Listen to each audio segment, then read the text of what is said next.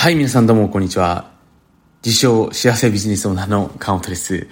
で、今回もですね、僕自身が、まあ、いろいろとこの地球さんにね、えー、生息させていただいて、毎日たくさんのことをですね、吸収させていただいているわけなんですけれども、まあその中で、えー、自分自身のですね、学びとして、えー、今回得たものを少しばかりね、シェアさせていただければなというふうに思っております。で、これ前からね、僕自身人生に対して不思議だなって思うことがあるんですけれども、どんなね、えー、億万長者だろうが、どんなにね、有名な人であろうが、まあ時間っていうのは限られてるわけですね。で、それは、まあ今回、この、音声をお聞きいただいているあなた自身も理解していることだと思うんですけれども、ただやっぱりどんな人の人生にも、その波っていうのがあるわけなんですよ。で、先日のですね、まあスポーツ選手に関してのちょっと僕なりの、まあ見解というか、僕がスポーツ選手から受け取っているものに関してね、お話をさせていただいたんですけれども、まあスポーツ選手だとね、まあその波っていうのは顕著に目に見えてわかるのでね、ああ、波があるのかなっていうふうに思うと思うんですけど、僕たちの毎日にもね、やっぱりそういったものっていうのはあるわけですね。で、ちょうど昨日ですね、あの、まあ、僕自身子供をですね、いつも通り、あの、学校にね、あの、送りに行ったところですね、えー、どうやら、うちの子供だけがですね、制服を着ていて、で、他のお子さんが制服を着てなかったんですよね。で、もしや今週、なんか違ったウィークだったのかな、ということでね、まあ、これ日本の学校だとそこまでイベントって多くないんですけど、海外の学校だとね、本当に年がら年中イベントをやってるっていう、まあ、状況でね、まあ、それだけ多分、お子さんに対しての意識をね、親が向けさせるような仕組みが多分作られてると思うんですけれども、まあ、たまたまね、まあ、今週ですよね。今週1週間はその制服を着ない期間ということですね、知らずに、まあ、子供を送り出してしまったわけですね。で、僕としてはものすごいこう自分自身罪悪感がありまして、なんで、なぜかっていうとですね、ちょうどその子供を送り出しに行った日、まあ僕の子供だけが制服だったんですけれども、まだうちの子供は3歳なのでね、そこまで、な自分がだけが制服着てるとかって多分そんな認識はないと思うんですね。ただやっぱり他の人がなんか違う服を着ていてね、自分は違う服、あの自分だけなんで制服なんだろうなとは多分思ってると思うんですけども、で、それに対して僕自身がですね、まあその日の朝僕は4時に起きてバスケの試合を見せたわけですね。で、要はそういう自分のまあ幸せというか自分の決めたことはやっているのにもかかわらず子供に対しての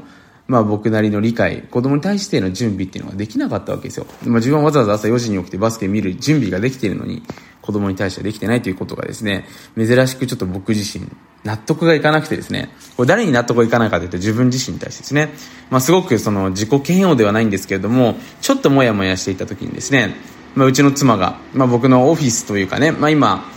僕自身がね、このオーディオを録音させていただいているところですね、そこに入ってきてですね、トントンという形で、え、どうしたの？って言ったらですね、えー、私もちょっとね、気になるから、今から学校に届けに行こうということでね、実際に、まあ、私服、まあその日ね、毎日ちょっと違う、あの、カラー、その日はカラーデーって昨日ちょうどそういう日だったんですけども、あのー、まあ、その日のテーマにふさわしいようなカラーの色を持ってくるっていうところでね、えー、実際にうちの子供マリオが大好きなので、スーパーマリオですね、スーパーマリオの服をこう持ってってあげたところですね、えー、まあ実際に子供にね、直接その場で、ああの、子供は授業、授業受けているというか、その、ちょうどスナックタイムだったんでね、僕の妻には気づかなかったみたいだったんですけれども、まあ実際に、あの、つくし、なんていうかな、まあその後やっぱり僕と妻の脳がやっぱりスッキリしたわけですよね。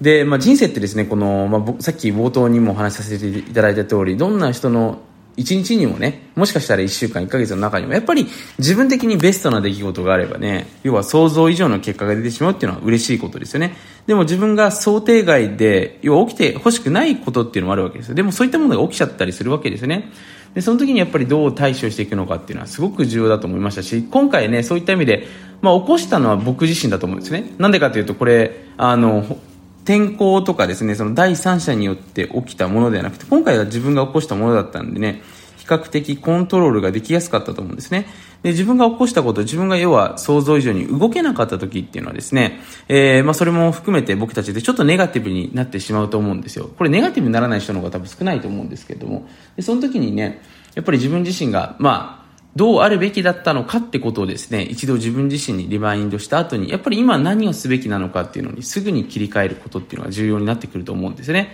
で、僕自身もやっぱりこう常にですね、深呼吸をして、まあ、予期せぬ出来事が起きた時に人って IQ が一気に下がってしまってですね、あのー、まあ、特にパニック状態になると焦ってしまってですね、まあ普段は絶対しないような判断と決断を下すわけですよね。だから僕自身も人を見ていてですね、パニック状態とか、明らかにその、その人の生き地を超えるような感情レベルになっている時のその人の言動っていうのはあんまり信じないようにしてるんですよね。なんでかというとその人多分思ってやってることじゃないので、もう比重、それこそ緊急事態宣言なわけですね。だそのモードの時のその人を信頼してもしょうがありませんから、まあ、逆にそこに、を自分でコントロールできる人とね、だけ付き合うようにするっていうのも非常に重要なことなんですけれども、なのでこれ僕自身も常にですね、そのやっぱ行き地を超えないように常にコントロールするわけですよね。超えてしまうとおかしな方向に行ってしまうので。でそのためにやっぱりいくつかリラックスできる自分のとっさの処方箋じゃないですけど、手段を持っておくっていうのは強いですよね。で、僕の中でやっぱり深呼吸っていうのもそうだと思いますし、あと CBD オイルですよね。で、まあ僕はですね、あの、まあイギリスのブランドを一つ使っておりまして、これちょっとまた興味あったらね、あの、紹介したいなというふうに思ってるんで、まあもしし、なんていうんですかね、僕の使ってる CBD のメーカーさんとかね、聞きたい方いたら書いていただければまた取り上げるので、あの、コメントがまたメールにいただければなというふうに思うんですけれども、まあその CBD さんとですね、深呼吸のおかげでかなり僕は、あのまあ、そういうネガティブな出来事が起きた時にも、えー、すぐに戻ってくれる状況を作ってくれるんじゃないかなと思いました。で、昨日の場合で言ったらですね、僕はやっぱり家族っていうチームの中でやっぱり妻の一つのその判断によってその後の時間が結果的に良かったわけですね。で、やっぱり頭の中でモヤモヤとか気になっていることがあるとですね、その後のことも集中できないわけですよ。